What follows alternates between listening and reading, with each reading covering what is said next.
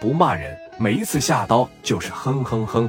就这个，你寻思这小子的多狠，他就连个说那骂人的那三个字，他都不往外蹦，积压在心里边。你想想他下手的多重啊！拿个刀子，哎，这边的阿四来了，小派派来了，知道吧？聂磊就拿着刀子啊，给于飞的兄弟连着扎了八九刀，所有的人就开始议论了：这卖皮鞋那小子真敢销户啊！这不是一般炮啊！这小子以后可不能惹他呀！不行不行不行！阿 Sir 当时的来了，现在的聂磊有点后悔，就像卖西瓜的老头说的：“你这一刀一旦要捅出去，你就完了。人家再怎么欺负你，再怎么扇你嘴巴子，他不对。你拿着这个东西，你销户那捅一刀叫正常防卫，捅两刀叫防卫过当，连着七八下子，这叫啥呀？故意销户，你目的就不纯了。”你说你就是不听劝，那个阿 Sir，你听我解释一下。你把嘴闭上，手伸出来，靠上带走。副所长一过来，没听明白我说啥呀？把手伸出来，跟我回所里，给薅着头发往胯子上一摁。旁边个阿 Sir 骑着胯子，当时给聂磊就整理了。这边说，你看有人把电话打给了于飞，就说了飞哥出事了，咱要保费那小子让聂磊给扎了八九刀。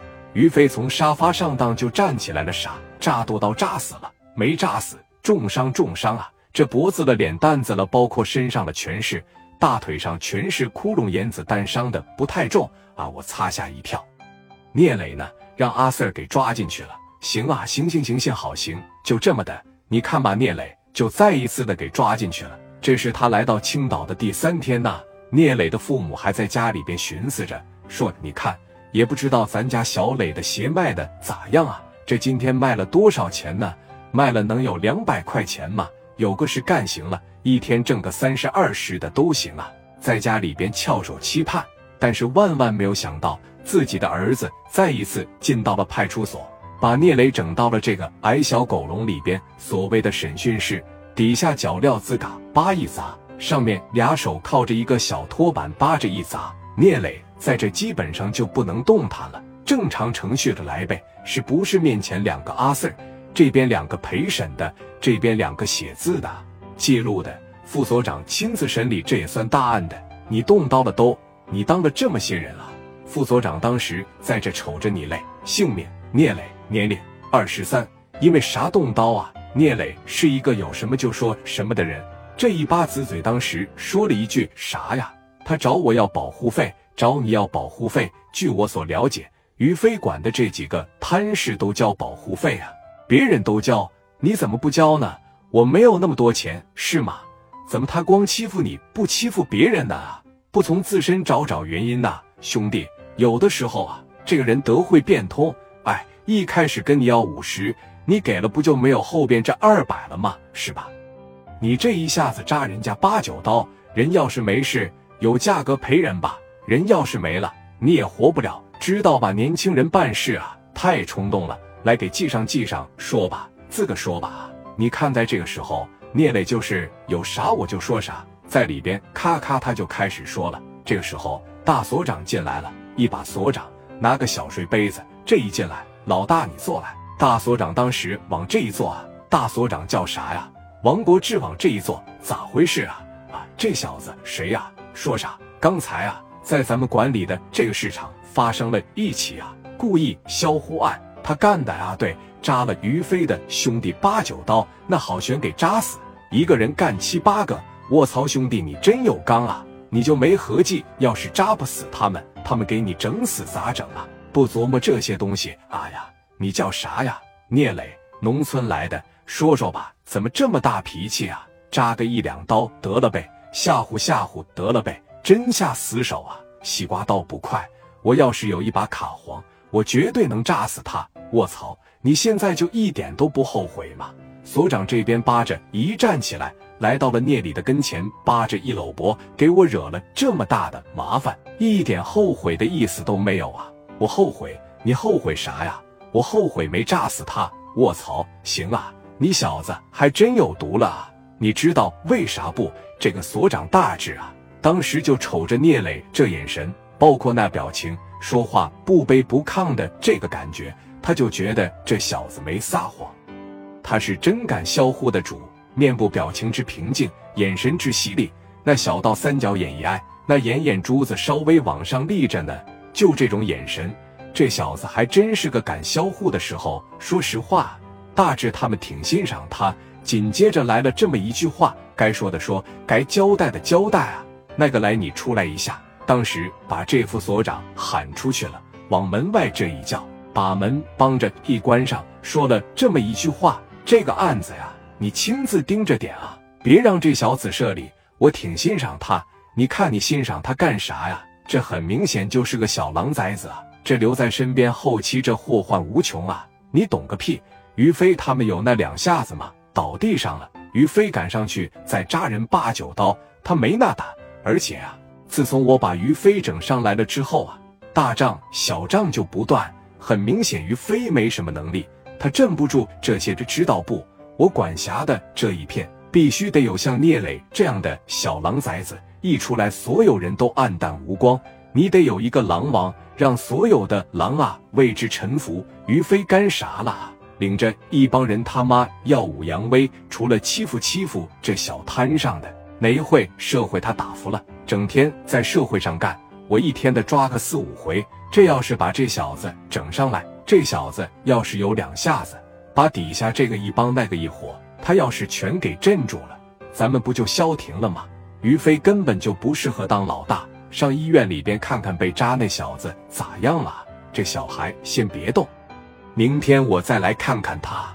他现在可能还是冲动啊。等过了今天，我再探探口风，我看看这小子值不值得培养。要是值得培养，我得保住他。还是您考虑的周全，你得会用人。咱们辛辛苦苦坐上这个职位啊，是要享受的。底下说震慑这一方面的事，你得培养出来一个有能力的啊，王所长，我这跟在你的身边呢，真是耳熏目染。我这情商也高了，好好学着点啊，给他点吃的，那脸上啥的给上上药。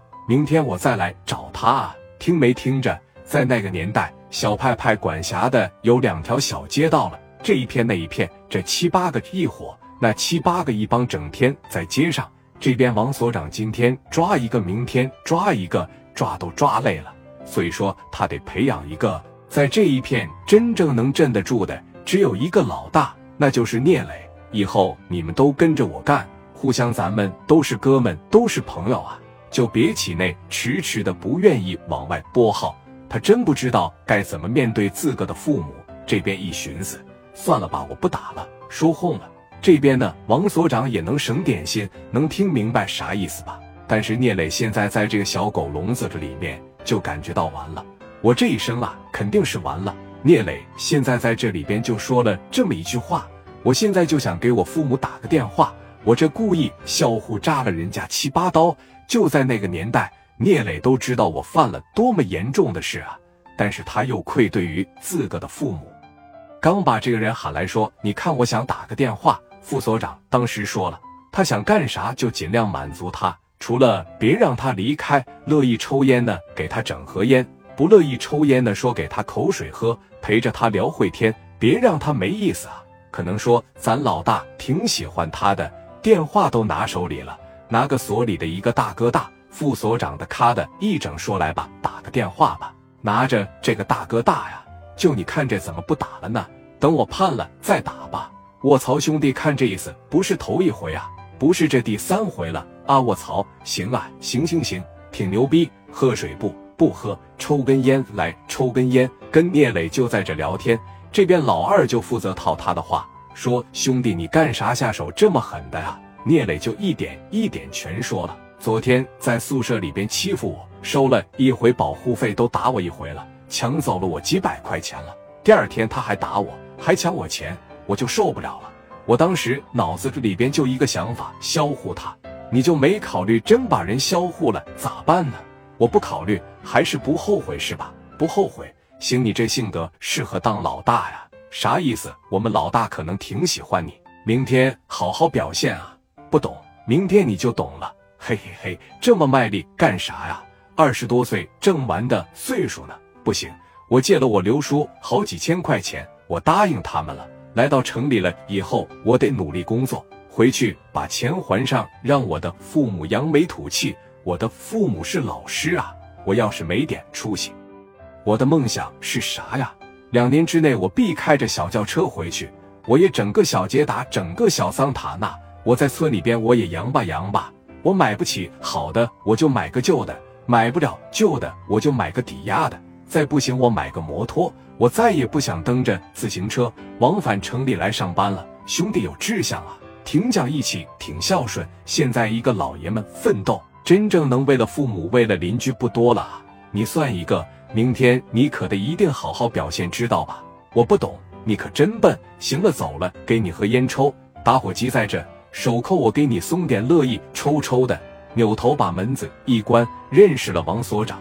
聂磊根本就不知道，命运呢也从此的改变，那他的人生呢也即将发生翻天覆地的变化。聂磊啊，也正式的踏上了黑道。你等说到第二天的时候啊，咋的？哥王所长照常来上班，开个吉普，第一件事就是先往这个审讯室里边来看看这个聂磊。门的一打开，聂磊很明显，你在这坐着，你怎么能睡好觉？累了就在这迷瞪一会，一宿的醒七八回，顶着两个黑眼圈。王所长当时这一进来，王所长上午好啊，把门关上，把老二叫进来，老二就是副所长。老二当时进来了行了，其他人出去，把门的一关，俩人围着聂磊一个。聂磊寻思这是啥意思啊？这是给磊哥吧，就整不会了啊。这么早啊？昨天老二上我家喝点酒，都跟我说了，行啊，挺孝顺。八三年的时候判的重了，有点仇恨社会了。我可没有，挺讲义气。小伙长得也不错，身高也行。想不想当老大啊？我不懂。想不想像于飞一样，领着一帮子兄弟从此扬眉吐气啊？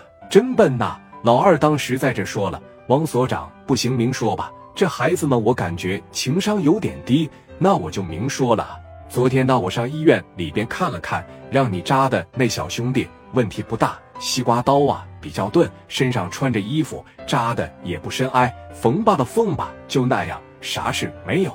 然后呢，你听着，从农村里边来到城市里边闯荡，要想不受欺负，知道拼的是啥吧？拳头刀，你就在这个市场上卖鞋，一辈子你也换不来男人应该有的尊严。手里边的有权利，得有兄弟，你的钱得够多，你不会真天真的以为摆两年摊，我就能开个大商店，我就能开个大超市，从此以后一年挣几十万、几百万，成大老板了。你太单纯了。就像你这种情况，手里边但凡有五万元存款，第一时间不是说怎么拿它去挣钱，而是你第一时间就被别人给骗掉了，对不对？所长说的没毛病吧？